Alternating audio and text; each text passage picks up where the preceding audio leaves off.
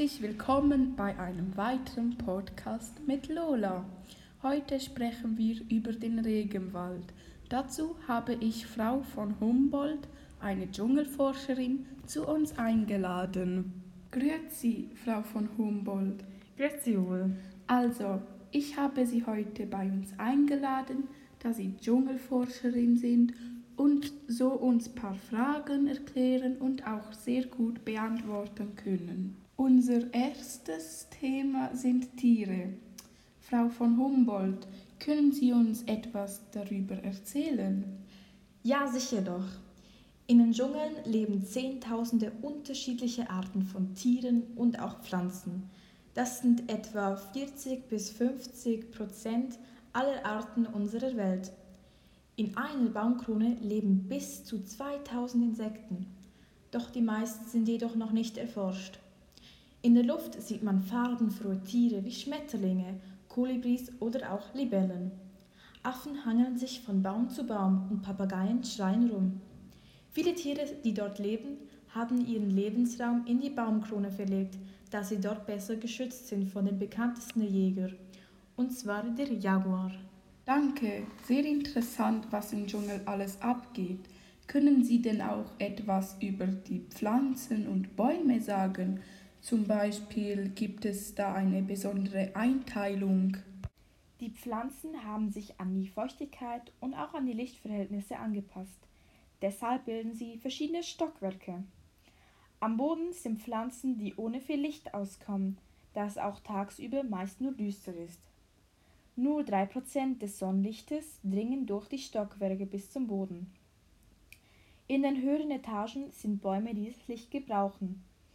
In ungefähr 40 Meter Höhe befinden sich die Bäume, die ein Blätterdach gebildet haben. Diese Blätterdach können nur die Urwaldriesen durchbrechen, die bis zu 60 Meter hoch werden. Um dem Sonnenlicht näher zu sein, wachsen auf den Urwaldriesen sogenannte Aufsitzepflanzen, wie zum Beispiel Orchideen die ihre Luftwurzeln von oben herabwachsen lassen. Ihre Nährstoffe beziehen sie aus Niederschlägen oder abgestorbenen Pflanzenteilen. Danke für diese tolle Erklärung, Frau von Humboldt. Da Sie ein Experiment durchgeführt haben und zwei Jahre beim Tropenwald gelebt haben, können Sie uns sicher auch etwas über das Leben dort sagen. Ja, natürlich. Also in diesen beiden Jahren, als ich dort war, war es eine unglaublich und großartige Erfahrung. Ich habe zwei Jahre in einem Volk gelebt. Dieses Volk heißt die Baka. Die Baka sind Selbstversorger. Das bedeutet, die Männer gehen jagen und die Frauen sammeln Früchte. Wegen der Artenvielfalt des Regenwaldes ist der Tisch immer reich gedeckt.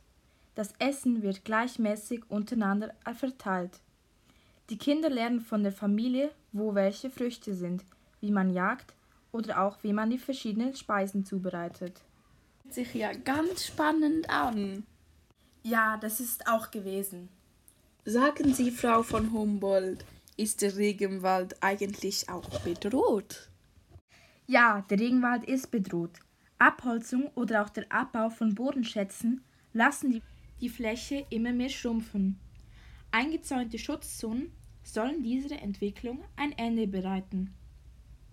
Zum Beispiel auch die Bakas müssen diese Gebiete verlassen, da sie als indigenes Volk keine Besitzrechte am Regenwald haben. Die angestellten Wildhüter der Schutzgebiete vertreiben die Bakas mit Waffengewalt. Somit wird den Bakas ihre Lebensgrundlage entzogen. Die Demokratische Republik Kongo vergibt Lizenzen an Großunternehmen. Diese Großunternehmen können so außerhalb der Schutzzonen den Wald nutzen, wie sie wollen, zum Beispiel für Abholzung. Somit bleibt den meisten Barkas keine andere Wahl, als bei den Firmen Arbeit zu suchen und ihr traditionelles Leben aufzugeben. Danke, Frau von Humboldt. Sieht ja nicht gut aus. Auf jeden Fall danke ich Ihnen vielmals für diese tolle Antworten und Erklärungen. Auf Wiedersehen und einen schönen Tag. Ich danke Ihnen vielmals. Auf Wiedersehen. Das war's mit dieser Episode. Ciao und bis bald.